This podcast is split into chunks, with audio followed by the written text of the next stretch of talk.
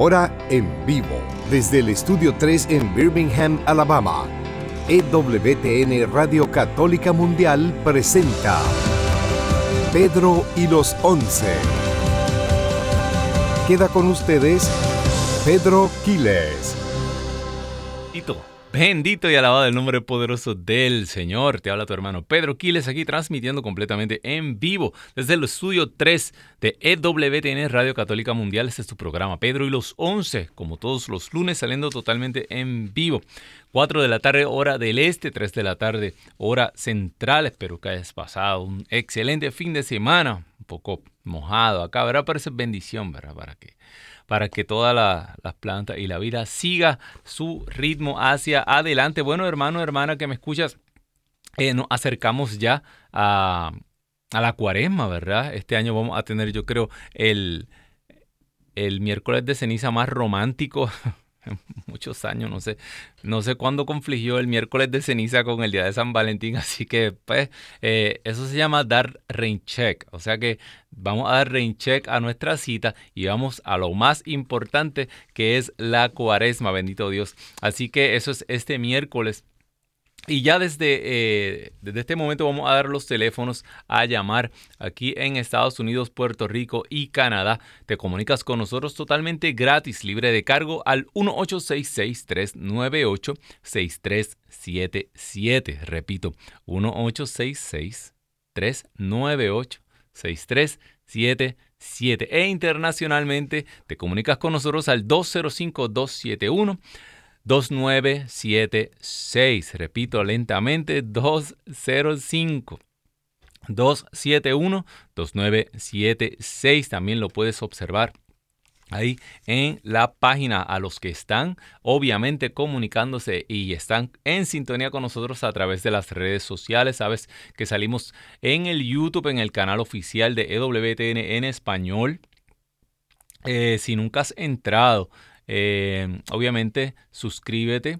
Eh, para que reciba las notificaciones. También importante, comparte, ¿verdad? Comparte esta evangelización si eh, tú sientes en tu corazón que el Señor ha hecho algo a través de su palabra, no a través de mí. Yo soy un siervo inútil, un saco de huesos, ¿verdad? ni tanto.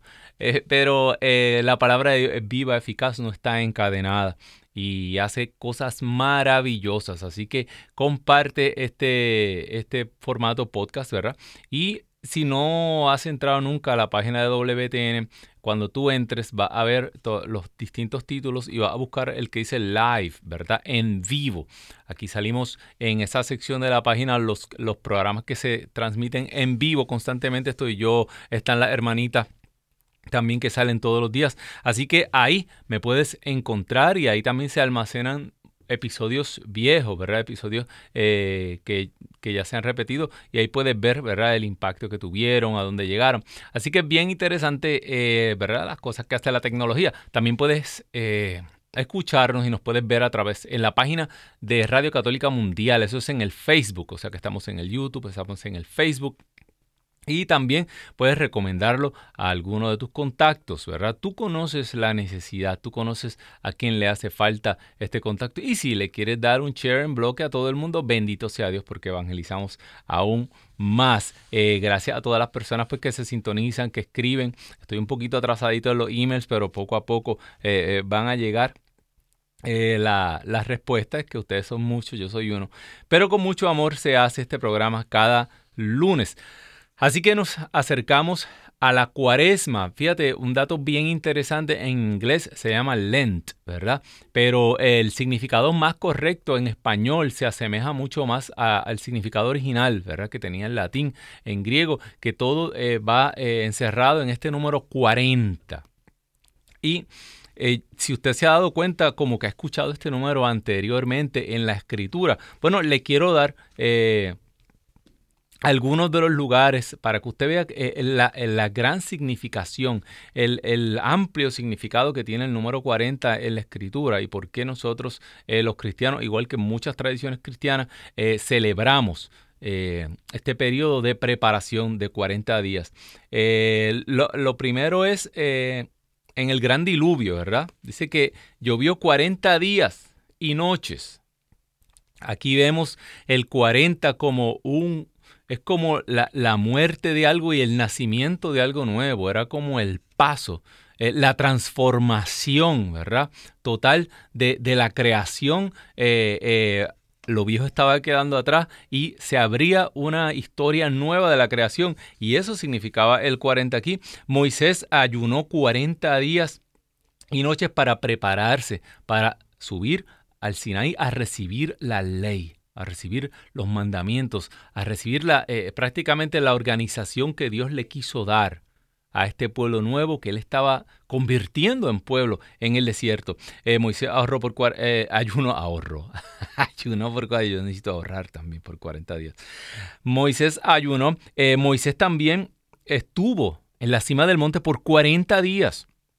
Eh, para recibir esta ley. El pueblo ya no sabía si Moisés estaba vivo o muerto, estaban allá todos confundidos.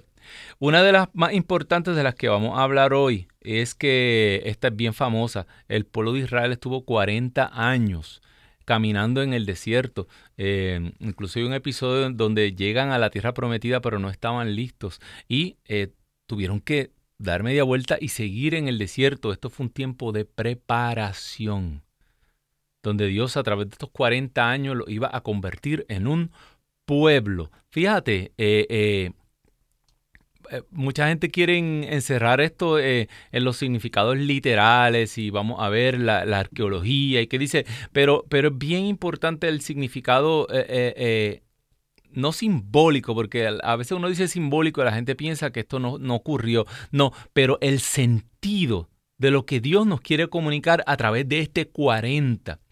Algo bien importante que ocurrió también, si buscamos en el libro de los números, capítulo 14, versículos del 31 al 33, ahí se dice la razón también por la que el pueblo de Israel estuvo en el desierto. Y es que la generación que salió al desierto no, no, no, no sobrevivieron el desierto. Y San Pablo habla de esto también. Quedaron muertos en el desierto. La, la, generación, es, e, ese pueblo que salió al desierto, eh, eh, eh, rechazó a Dios y no pudieron llegar a la tierra prometida. Y esto es una enseñanza bien poderosa porque San Pablo lo utiliza directamente para hablar de la apostasía en la iglesia. San Pablo dice, mira, ah, miren al pueblo de Israel.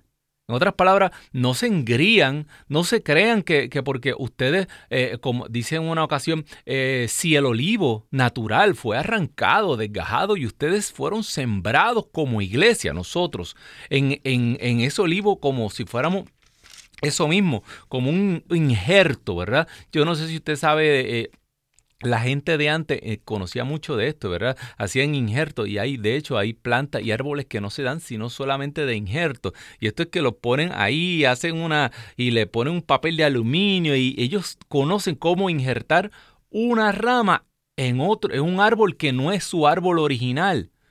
Y así mismo habla San Pablo y San Pablo dice, no, no nos engriamos como iglesia.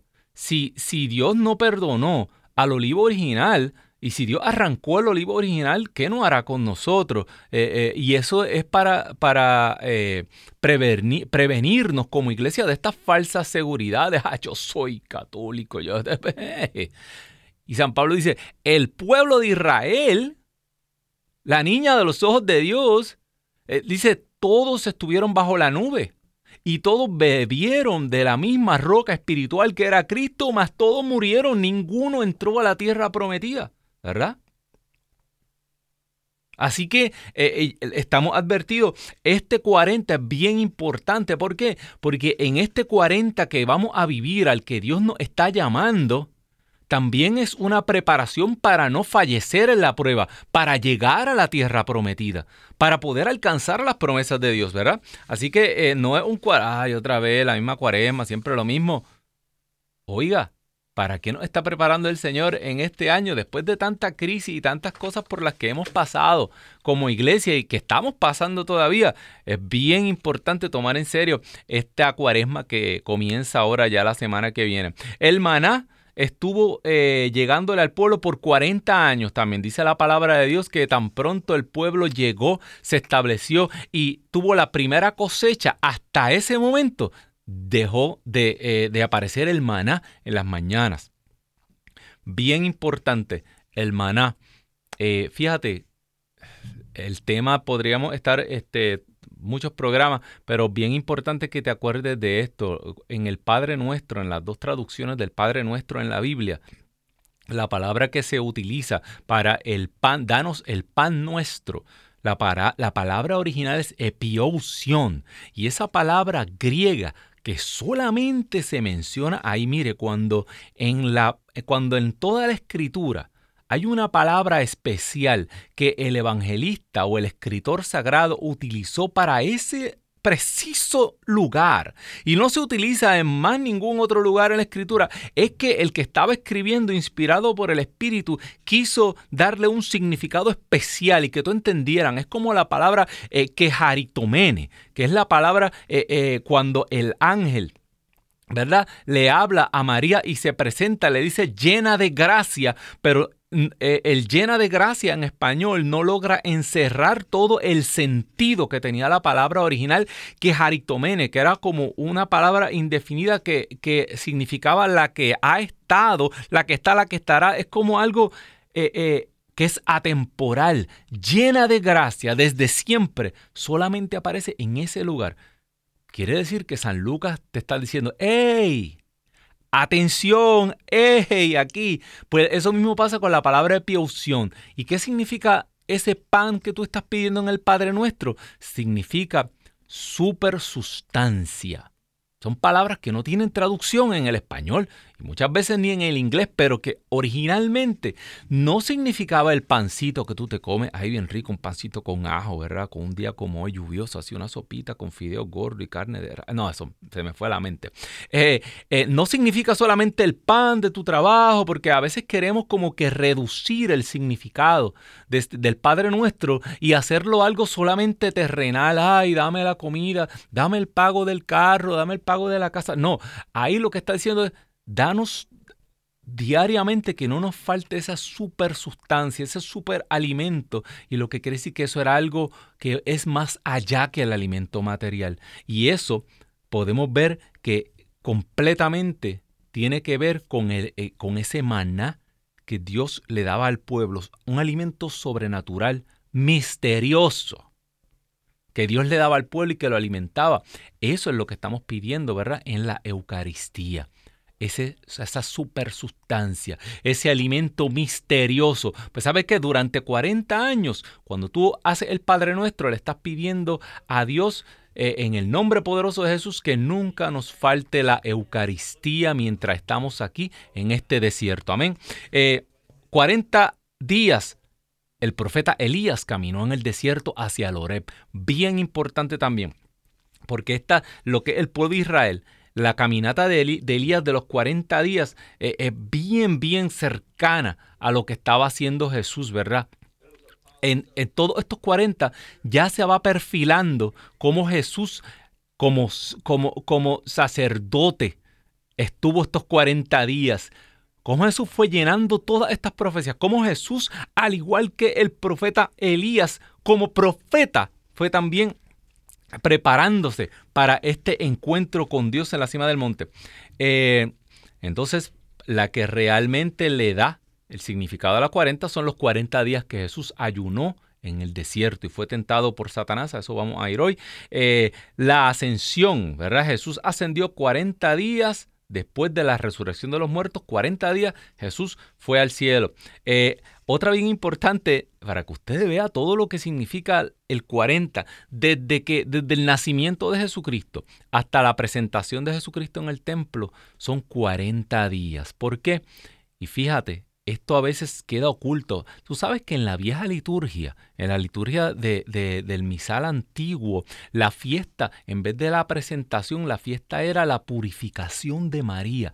¿Por qué? Porque la purificación de María es como una prefigura. Fíjate, desde que nace el niño, a los ocho días, era que circuncidado, derrama su sangre por primera vez El Hijo de Dios derrama su sangre por primera vez en la circuncisión y ahí luego cuando se cumplen los 40 días es cuando la mujer, ¿y quién es la mujer? El pueblo de Dios. O sea que María es como una prefigura de la iglesia que está siendo purificada y eso era lo que celebraban. Y eso es lo que celebramos en la purificación de María, ¿verdad? Eh, así que 40 eh, días también, lo puedes buscar en el Levítico, está cómo era la tradición judía de los 40 días.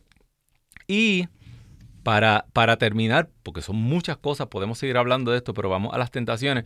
Eh, el periodo de gestación, fíjate, del ser humano dentro de la mujer son aproximadamente 40 semanas. ¿verdad? De 36 a 40 semanas es el periodo que se tarda una vida, un ser humano en estar preparado para nacer, para salir al mundo, ¿verdad? A la creación. O sea que eh, mira todas las cosas. 40, preparación. 40, ponerte listo, fortalecerte en el desierto, retirarte. El desierto era un, lugar de retirada. Retirarte del, del, diario vivir, del ruido para entrar en una comunión con Dios. La llevaré al desierto, dice el Antiguo Testamento, y le, habla, y le hablaré de amor.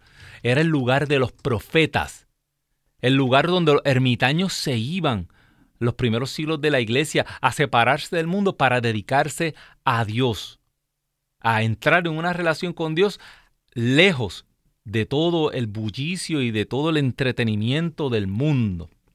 Mira todas las cosas que te está pidiendo Dios en esta cuaresma. Este, vamos a, las tentaciones porque si no, no terminamos. Eh, eh, muchas cosas, eh, arrepentimiento, algo nuevo, preparación, un nuevo nacimiento, morir a lo viejo, al hombre viejo para renacer como esta criatura nueva, todas esas cosas podemos encontrarlas en el 40. Vamos a la lectura de hoy. Eh, el tema ya es bien sugestivo, ¿verdad? ¿Por qué? Porque dice la palabra de Dios que Jesús, lleno del Espíritu Santo, fue llevado al desierto. Jesús estaba preparándose para su ministerio. Jesús iba a, entrar en una comunión con el Padre, a recibir su misión, igual que Moisés en la cima del monte, igual que el profeta en la cima del Oreb. ¿Qué tengo que hacer? Mire, eh, eh, eh, ya no queda ninguno de los profetas, solo quedo yo y me están buscando para matarme, le dijo el profeta a Dios, ¿verdad? Así que Jesús es este nuevo sacerdote, este nuevo eh, eh, profeta que se va al desierto a, que, a prepararse y a, fortalecerse. Y tú dices, caramba, pero ¿por qué si el ayuno una debilitación? Eh, aparentemente, fíjate, y te lo digo yo, yo, yo, yo yo trato, ¿verdad? Se me hace bien difícil ayunar. Y no solamente de comida, ¿verdad? Porque eh, el ayuno no necesariamente, eh, la iglesia tiene unos ayunos mandatorios, pero ayunar es privarte de aquello que realmente a ti te gusta, de esos pequeños placeres. Hay gente que ayuna de café, hay gente que ayuna de postres, hay gente que ayuna de esa cervecita, eh, ese, ese, cigarro, ese brandy que le gusta, distintas cosas que te gustan y tú te privas y lo ofreces para que, como decía San Pablo, castigo y no es esta, eh, eh, esta asesi de golpearse y darse de latigazo, no, no. Eh, pero sí poner en su lugar la apetencia del cuerpo, ¿verdad? Yo me acuerdo siempre un anuncio de una cerveza bien famosa que, decía, eh, salía una voz así bien sugestiva, decía, y te presentaban la cerveza bien fría, así, y se abría, y la espuma, y salía una voz que decía, el cuerpo te la pide. y tú, exactamente. Eh, tantas cosas que el cuerpo pide, pues esto es momento para frenar, ¿verdad? Ese caballo desbocado, frenar y poner a raya la apetencia del cuerpo. ¿Para qué? Dice, dice, dice Jesús a los discípulos para que quedaran despiertos. El espíritu está presto, el espíritu es fuerte, pero la carne es débil, ¿verdad? Pero a la misma vez cuando tú debilitas esa carne, al principio es violento. El que ha comenzado una dieta, la primera semana, eso Eso los olores, uno tiene, uno tiene un, olfato canino, los olores, todo, cuando eh, eh, y, cuando especialmente tú restringes tu cuerpo de, carbohidratos y cosas y azúcares. La azúcar es adictiva, está probado que es que causa adicción en el cerebro, ¿verdad? Las, las zonas que se encienden en tu cerebro con actividad eh, bajo cuando te están analizando, ¿verdad? En una tomografía del cerebro, eh, eh, cuando la persona experimenta azúcares, es semejante al placer de cuando experimentan drogas, cuando experimentan un montón de cosas, porque sí lo es, igual que los carbohidratos. Y, y la primera semana es horrible. Uno se siente como si, mira, hay que encerrar a uno con camisa de fuerza y todo, pero ¿sabes qué?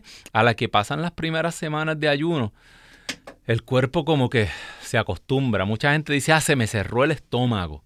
Ahora no, no me cabe tanta comida. Fíjate cómo el mismo cuerpo eh, se acostumbra a, vivir con menos por un tiempo. Otra cosa, está súper, eh, súper, eh, muy popular en estos últimos tiempos esto del ayuno intermitente.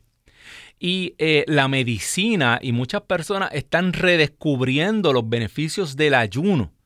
Y, eso usted lo puede buscar en la internet. Eh, eh, cuando usted ayuna se dan un montón de procesos químicos en su cuerpo e incluso las células empiezan a desechar y el cuerpo empieza a desechar un montón de células defectuosas, de cosas defectuosas, de radicales libres. Eh, ¿Por qué? Porque el cuerpo necesita alimento y el cuerpo a la que se ve privado de ese alimento que usualmente tiene de más, el cuerpo empieza a ser como los antiguos, cuando el barco se estaba hundiendo, ¿qué hacía? Empezaban a tirar por la borda todo lo que estaba de más, ¿verdad? Porque hay que aliviar el barco. Pues lo mismo hace el cuerpo de nosotros, nuestro organismo físico, fíjate. Y, esto afecta a nuestro cerebro. Eh, el cuerpo comienza a eliminar un montón de células eh, eh, y, de, y de cosas que en nuestro organismo están de más y empieza a rejuvenecerse. No le voy a dar una clase de ayuno intermitente, pero búsquelo. Ahora, lo bueno es que ahora usted lo busca en la internet y aparecen muchas cosas que no les puede hacer nada de caso. Pero sí también aparecen doctores y personas que usted puede buscarlo y son doctores de verdad, son científicos de verdad, son conferencias eh, eh, reales, ¿verdad? Usted puede buscar los datos y puede buscar la cita y la fuente y realmente eh, el cuerpo se renueva cuando usted se priva y usted ayuna. Y esto tiene todo el sentido. E, esto está a la par con todo esto que nos habla la escritura. Si el ayuno fuera malo para usted, Dios jamás hubiera puesto el pueblo a ayunar.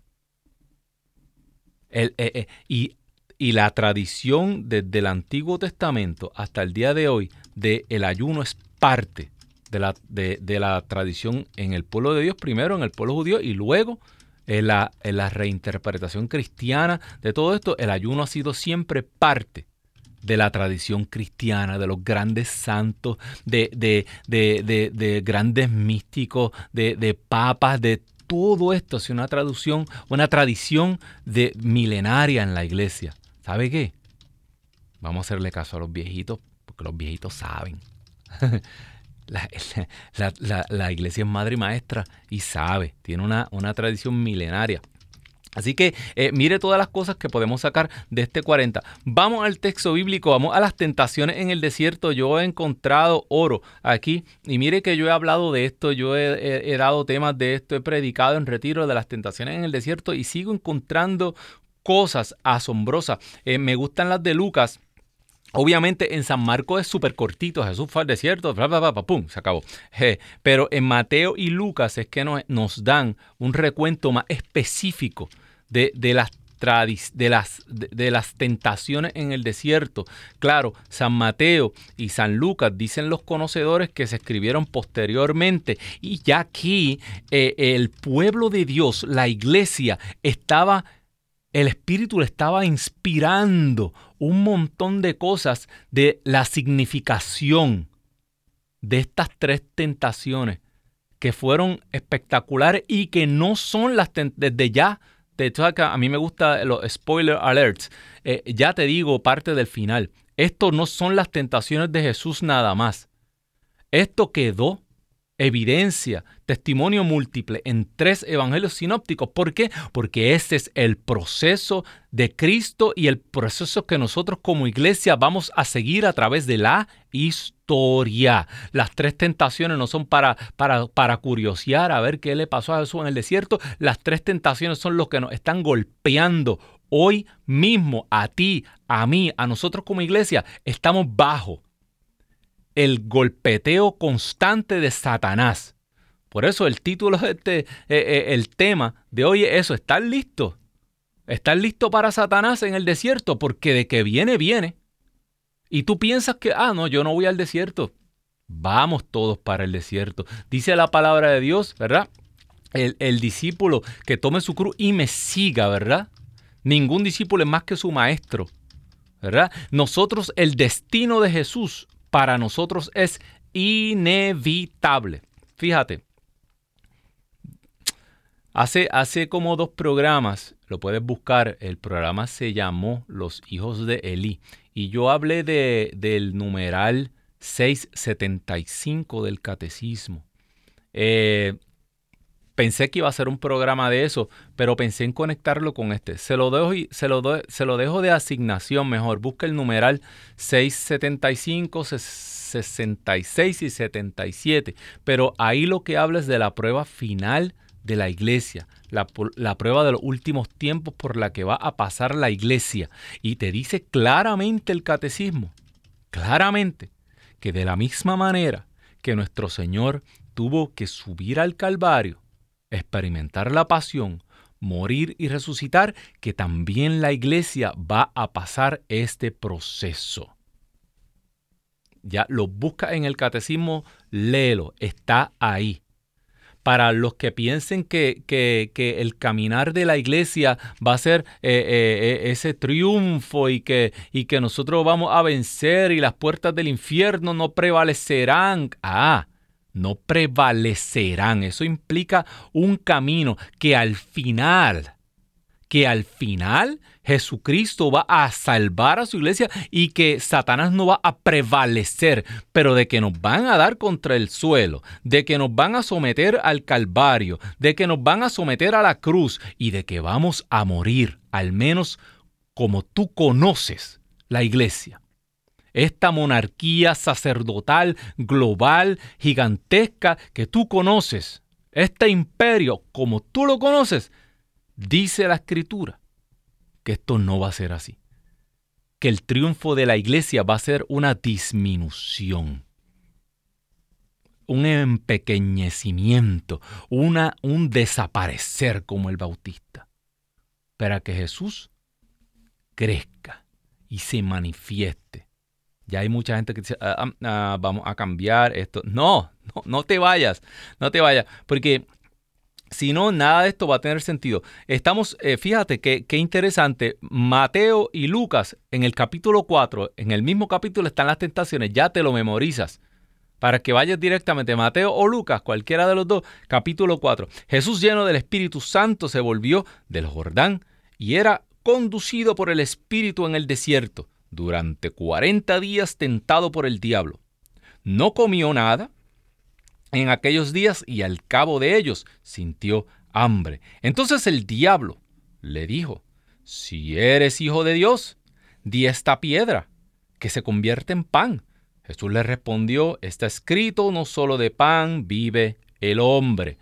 Fíjate cómo Satanás utiliza la escritura, si tú no te puedes dejar llevar por aquellos que citan muchos versos bíblicos, sino que tienes que esperar a sus frutos, por sus frutos los conoceréis, ¿verdad? Porque Satanás también se sabe la Biblia y se la sabe mejor que tú y que yo.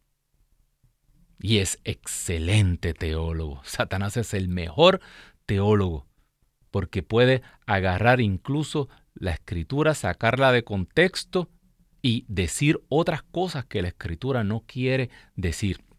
Pero fíjate, eh, me puse a buscar y qué significa el pan. Bueno, eh, mucha gente dice, tenía hambre y, el diablo le, dijo pan, le, dio pan, pero esto tiene una significación más profunda. Eh, primero que nada, este, Satanás le estaba dando a Jesús para decirte desde el, saque, le estaba ofreciendo el éxito en su ministerio.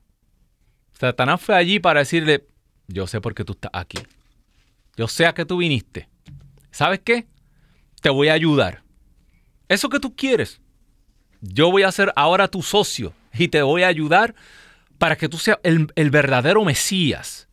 Y sabes cómo tú vas a ser un buen Mesías y cómo la gente te va a querer si tú le das al pueblo lo que pide.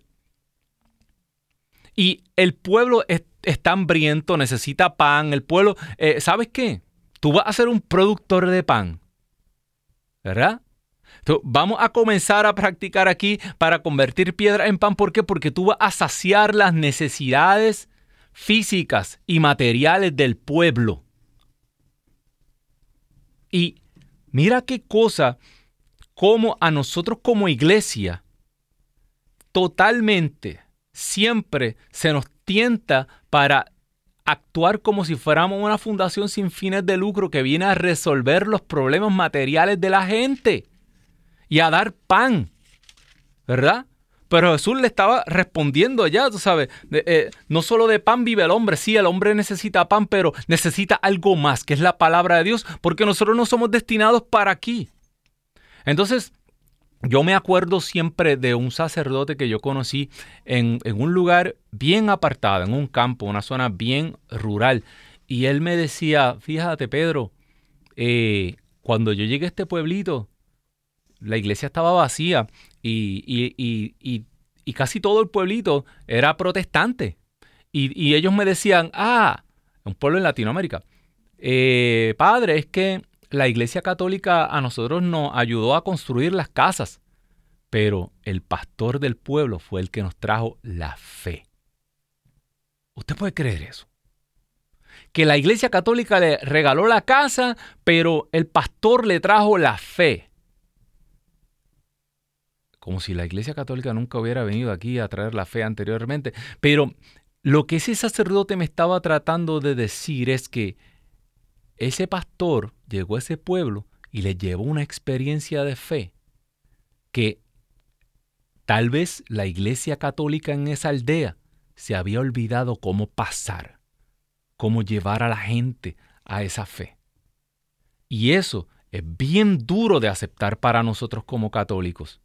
Y yo he estado en reuniones eh, con gente importante y ahí están tratando de dilucidar cómo eh, eh, vamos a reunir a la gente y usted siempre escucha todo tipo de maniobras, de, de, trucos, de esto, cómo vamos a traer al pueblo, a la gente, hay que darle esto. Mira que ahora los hay formas modernas de atraer al público, que si vamos a motivarlo así, vamos a llevarle esto, vamos a darle cosas ¿Entiendes? Y en ningún lugar nadie se ha pensado que en predicar la palabra de Dios para llevarle una palabra que convoca al pueblo. El pueblo, la palabra por su naturaleza convoca al pueblo. Pero no sabemos, se nos olvidó evangelizar. Usted no se ha dado cuenta, donde hay una parroquia, que hay un sacerdote, que es buen predicador, las parroquias se llenan donde hay un sacerdote que se para en el púlpito, en el altar de la palabra, y le habla al pueblo, y le toca el corazón, las iglesias se llenan. Pero hemos olvidado o hemos ignorado el poder que tiene la palabra de Dios. Y sin la palabra de Dios, dice que la fe viene por el oír. Y el oír del Evangelio. ¿Y cómo el Evangelio, pregunta San Pablo, se va a, diseminar si no hay quien haya tenido esta experiencia de fe y pueda llevar la palabra de Dios. Y no lo hacemos.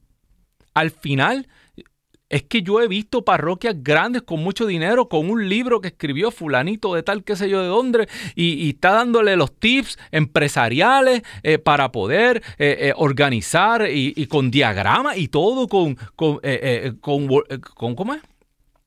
Eh, sí, sí, con, con, Ay, se me olvidó, se me fue de la mente. Eh, eh, una presentación súper profesional y todo.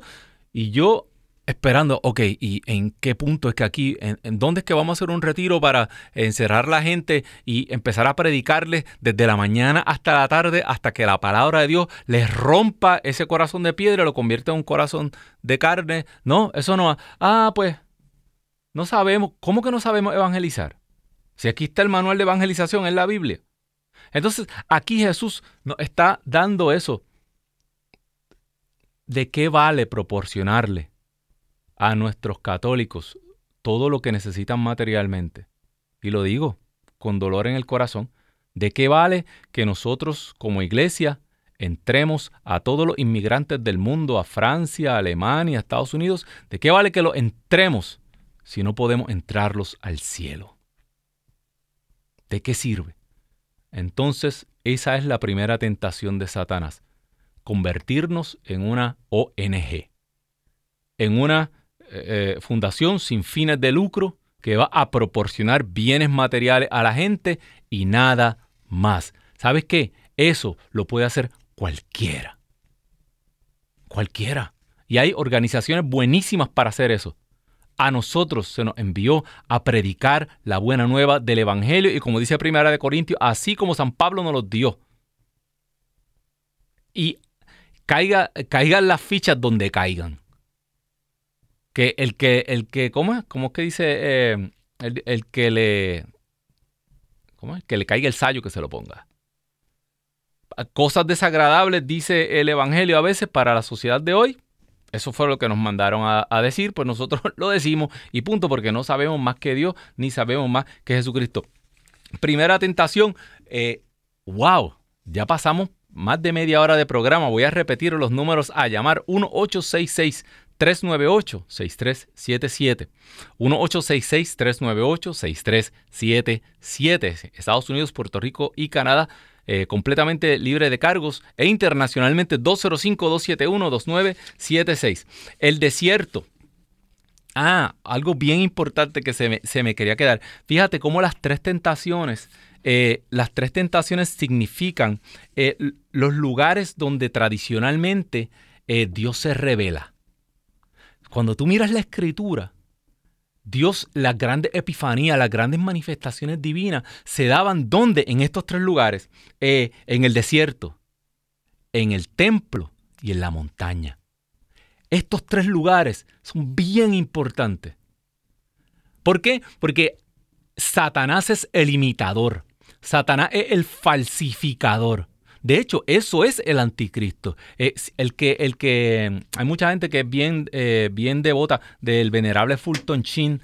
El venerable Fulton Sheen, búsquelo en la internet, busque sus prédicas. Es sensacional y él tiene una prédica donde él habla de eso mismo, que el anticristo va a ser un imitador de Jesucristo. Es una falsa personificación de Dios, de Jesucristo, ¿verdad?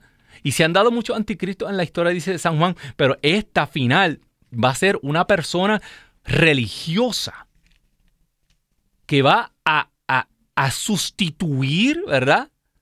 la iglesia y que va a colocarse en el lugar de Dios y que va a crear un culto, va a ser una religión global, algo súper interesante que usted se va a quedar con la boca abierta, búsquelo. Eh, el venerable Fulton Sheen, ¿verdad? Así mismo, Fulton y Sheen con S-H-E-E-N. Y, y, él, y él habla como Satanás es el imitador.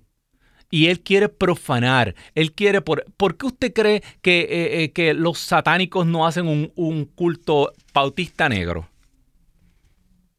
¿Por qué cuando ellos van a blasfemar, a ofender, a profanar, ellos hacen una misa negra?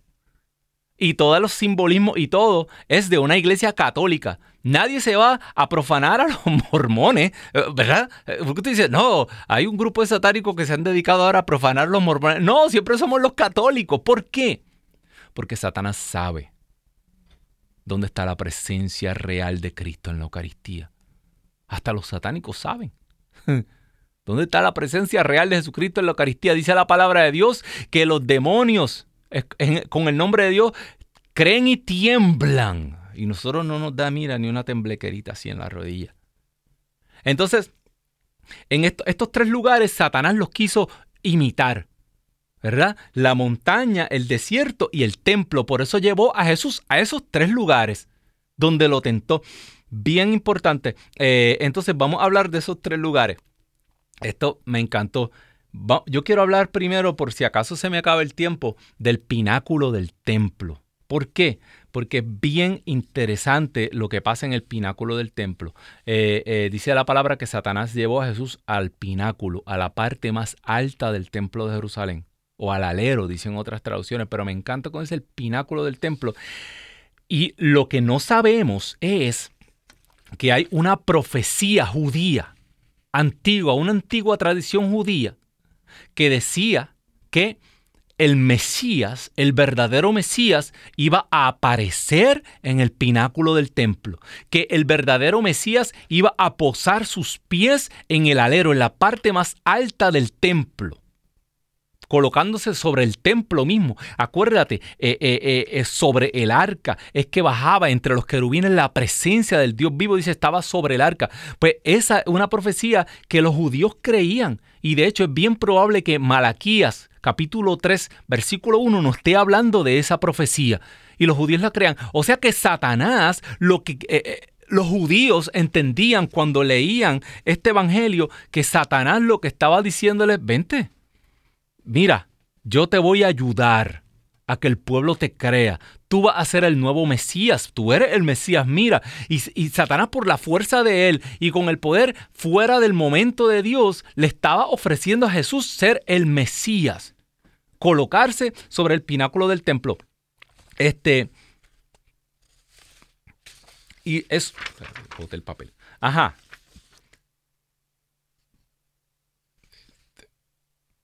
Exactamente.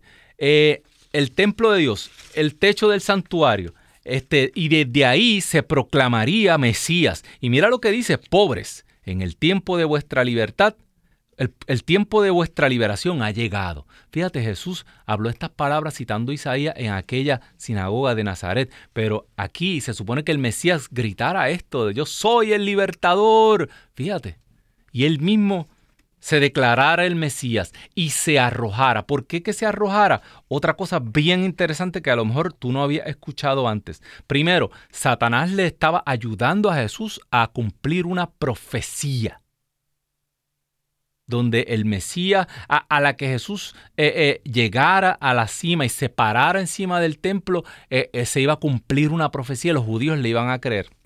Otra cosa bien interesante es que desde allí eh, primero, los que, los que se suben dicen que allí uno se, es tan alto que uno siente como que le da vértigo, como que uno se va a caer. A mí no me gusta eh, ponerme de pie cerca de, de, los lugares muy altos así, en donde hay roca. No me gusta. Siento como que eso es como un poco de vértigo, ¿verdad? Eh, pero también en este lugar, en este pináculo del templo, Dice que allí, por este lugar, se paseaban los doctores y se reunían los doctores que interpretaban la ley. Y esto dice que eh, estos datos nos ayudan a comprender mejor la tentación, eh, por qué Satanás llevó a Jesús a ese pináculo del templo. Y desde ese pináculo del templo se podía ver el, monte de los olivos, y, pero no se veía el Calvario. Porque el templo como que eh, entorpecía la vista y no se veía el Calvario. Como si Satanás le, estuviera diciendo, eh, yo te voy a ofrecer un mesianismo fácil, en el cual tú no vas a tener que sufrir. Una manifestación de tu poder, el pueblo te va a creer y el pueblo no te va a rechazar. Y ya Jesús había sido aceptado, parece, de alguna manera cuando tenía 12 años en el templo donde los maestros de la ley, él había estado con ellos, pero esta segunda vez en donde Jesús iba a manifestar al pueblo, Jesús sabía que no iban a aceptar su mensaje y Satanás le estaba diciendo, sí, sí, tu mensaje, eh, yo voy a hacer que te acepten de tu mensaje. ¿Tú sabes otra cosa que pasaba de allí? Allí también, eh, de ese lugar, lanzaban a los herejes. Tiraban a los herejes. De hecho, yo estaba haciendo research y hay una... Eh, un dato, Flavio Josefo, el historiador judío, y también eh, según escritos de Eusebio de Cesarea, eh, narran que a San, al apóstol Santiago lo lanzaron por ahí. Fíjate, el apóstol Santiago, eh, representante de la iglesia de Cristo, fue lanzado desde ahí mismo, de donde Satanás llevó a Jesucristo, y Santiago siguió el camino de Jesús y fue rechazado como un hereje. Acuérdate, a Jesús lo, lo crucificaron fuera de las murallas, Jesús fue excomulgado de, del pueblo judío. Ya Satanás le estaba diciendo, no, no, no, eh, eh, eh, no va a sufrir. Y esa era la tentación, ¿verdad? De Jesús y de nosotros como iglesia también. La de proveer el pan y la de, y la de nosotros colocarnos en un lugar glorioso como iglesia, ¿entiendes? y no padecer como padeció Jesús. Nadie quiere sufrir, ¿verdad? entonces, como sigue pasando el tiempo, eh, ya hablamos del templo, hablamos del pináculo y la montaña. Bien importante. Todos, eh, todos estos reinos a mí me fueron dados. Satanás le dijo a Jesús, mira todos los reinos de la tierra. Eh, la montaña era la realeza. Le estaba ofreciendo ser el rey del mundo, que es la promesa que Jesús va, es el rey de todo el mundo y que toda rodilla se doblará, toda lengua proclamará que Jesucristo es el Señor, el dueño, el amo. Pues Satanás, por su maña, por su manera, ya le quería ofrecer a Jesús este reinado humano. El colocarse encima de la, de la montaña. Fíjate, las tres naturalezas de Jesucristo, ¿verdad? No las naturalezas de la hipóstasis, sino eh, eh, Jesucristo profeta, tentado en el desierto, el lugar donde vivían los profetas, Jesús tentado como sacerdote, la naturaleza sacerdotal de Cristo fue tentado en el templo y en la cima de la montaña Jesús fue tentado con el poder humano. ¿Cuántas veces nosotros como iglesia queremos adquirir y mantener el poder humano, pero con nuestra maña, con nuestra inteligencia, con nuestro, con nuestro propio eh, conocimiento, con nuestra filosofía y nuestro grado eh, eh, tecnológico y creemos. Pero ¿sabes qué? Satanás es el príncipe que reina entre cielo y tierra. Es bien, es, fíjate, es bien ingenuo. Es bien ingenuo cuando vemos todas las cosas que están pasando en este mundo y todos los males de este mundo. Es bien ingenuo de nuestra parte tratar de achacárselo todo o de culpar, ah, es que eso lo hacen por dinero, ah, todo lo hacen por esto. No, no, no, no, eh, estas élites que quieren gobernar lo hacen solamente por dinero. Y sí, y el dinero está ahí, dice San Pablo, que, que, está en la raíz de todos los males, pero hay algo que va más arriba del dinero y del querer, el poder eh, real humano, y es satánico. El, que piensa que todo es por, por ambición de dinero y no piensa que hay algo oscuro detrás de todos los males del mundo, pues realmente no está creyendo la escritura. Realmente tú no crees que todo esto tiene origen en el pecado y en una influencia que Satanás hace, porque dice la palabra que Él es el que reina, el príncipe de este mundo. Y sí, dice, mira todos estos reinos, yo se los doy a quien quiero, dice la palabra porque a mí me han sido dados.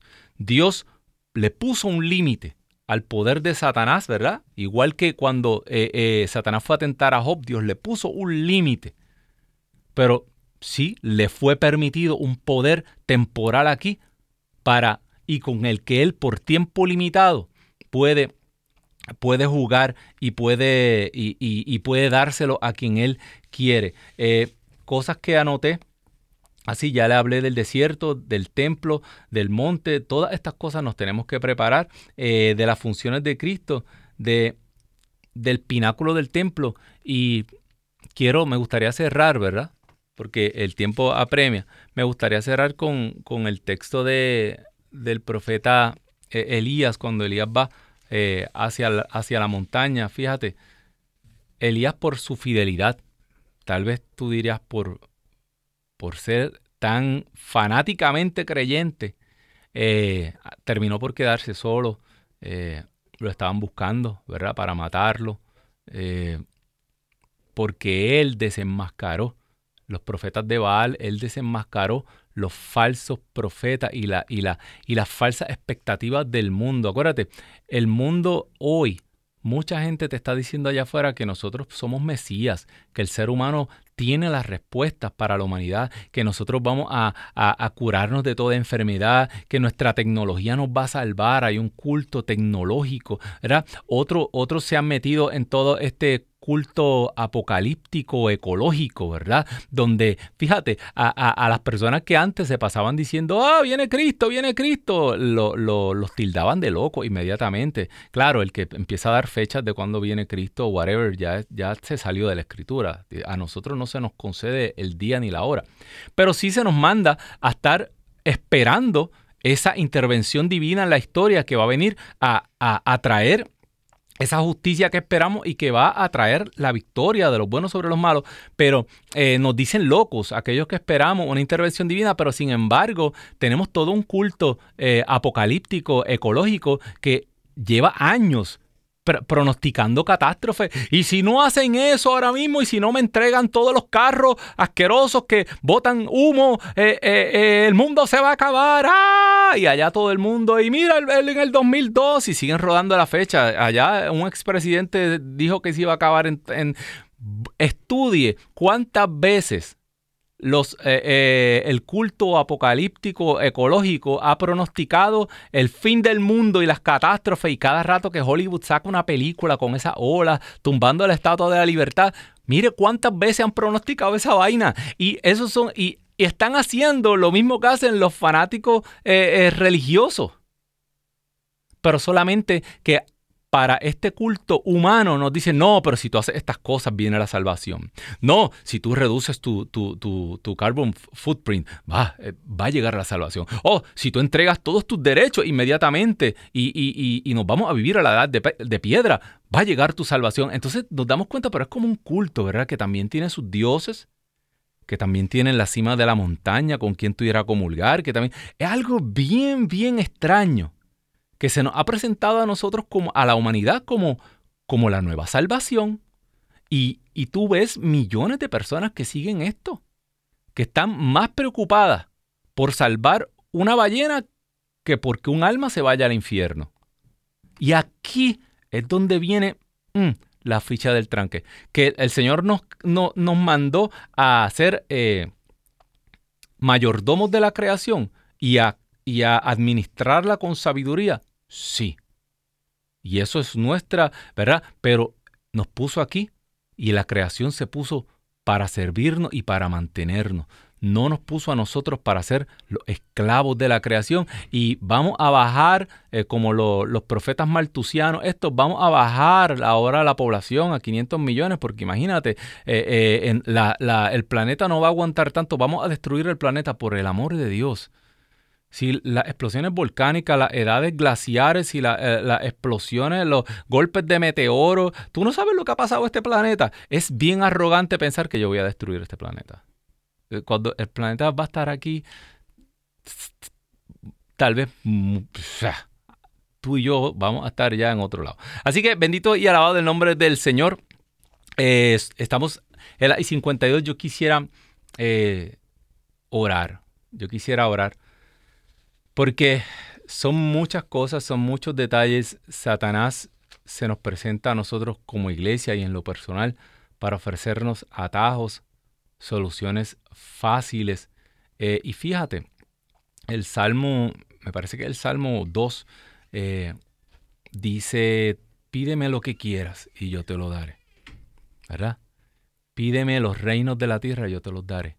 Eh, nosotros tenemos a quien pedirle las cosas y tenemos de quién las vamos a recibir en su momento. Cuando entramos en estas técnicas humanas para tratar de con nuestra sabiduría, con nuestra astucia, obtener las cosas, aquí es que le estamos diciendo a Satanás, sí, dame los reinos de la tierra, sí, facilítame las cosas, ¿verdad? Sí, voy a obtener mi pan de una manera que no es honrosa, ¿verdad? Sí, eh, eh, eh, vamos, a, vamos, a, cambiar todo el, culto del templo. Ahora yo me voy a colocar en ese pináculo del templo. El ser humano, el centro ahora del, del, templo, el centro de la liturgia. El ser humano ahora el centro de la comunidad. Y todo es para servir al ser humano.